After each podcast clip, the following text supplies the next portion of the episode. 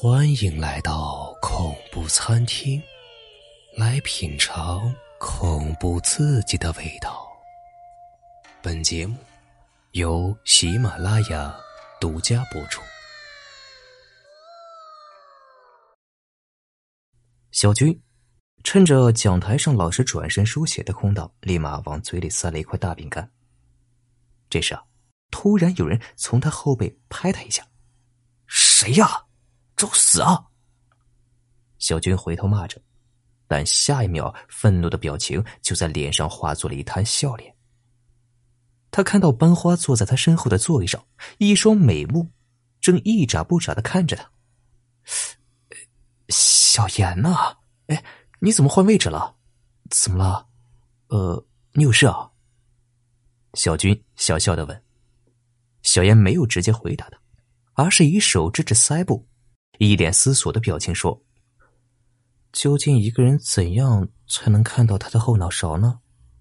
什么？小军皱了下眉头。他想说的是啊，你怎么会突然有这么奇怪的问题啊？但是话到嘴边却变成了：“你怎么想看自己的后脑勺吗？”小严仍然是没有回答他，只是轻笑了一下。这一笑啊，使得小军一瞬间感觉是。春光荡漾。我想看一下自己的后脑勺。小俊，你是班里的学霸，每天看你不用怎么用功，考试成绩那么好，你一定很聪明喽。嗯，你一定很有办法，对吧？小军听了之后啊，这心里美滋滋的，一时间也不好拒绝，于是啊，一口答应下来。小军下午放学之后啊，一路上都在思索班花教给他的问题。以至于有一次差点被一辆大货车撞到。他不知道班花小妍为什么突然会想要看自己的后脑勺呢？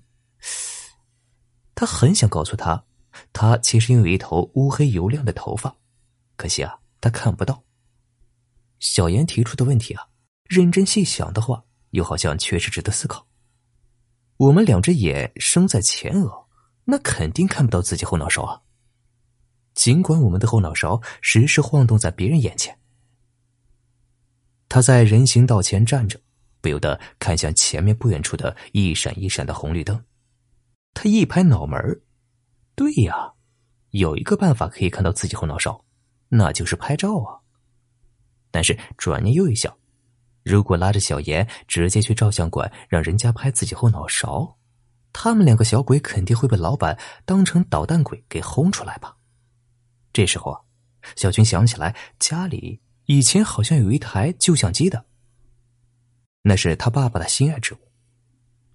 小军的爸爸现在是一名货车司机，从早到晚满城市的跑着给人拉货，但是在此之前，他是一个半专业的摄影爱好者，醉心于定格一切值得纪念和留存的瞬间。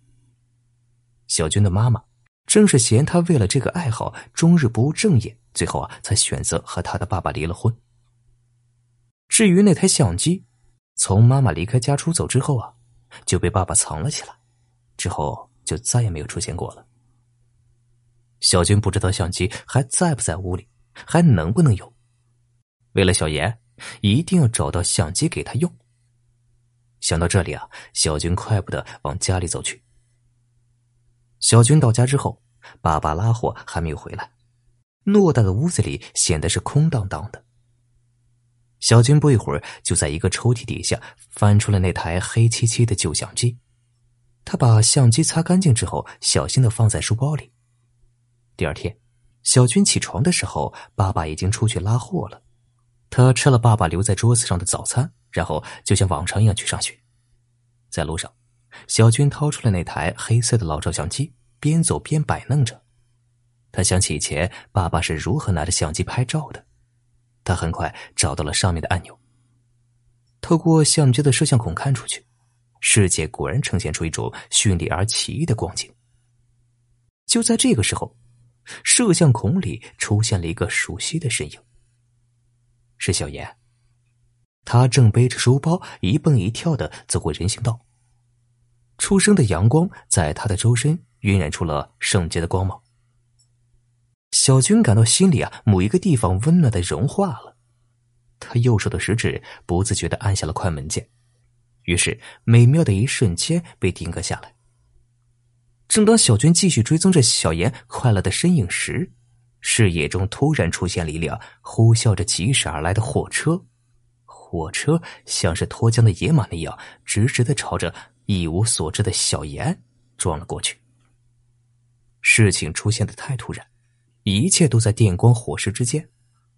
转眼之间，只听到了一阵刺耳的刹车声过后，小妍的身体像是断了线的风筝那样抛起了老高，又重重的落了下来。小妍的身体被撞的是支离破碎。小军不知什么时候，手指已经按下了相机的快门键，将这个心急而惊恐的一瞬间永久的定格下来。他看到从肇事火车上下来一个中年秃顶的男人，那个男人只看了一眼地上躺着的小妍之后，一屁股瘫坐在地上嚎啕大哭起来。小军终于认出了，那个男人正是他开货车的父亲。后来，围观上来的人们都被一个诡异的场景吓傻了，他们看到这个不幸的女孩的一双眼珠被车祸撞了出来。滚落在了他脑后的地上。那双已经失去活力的血淋淋的眼珠，此刻正死死的盯着他的后脑勺。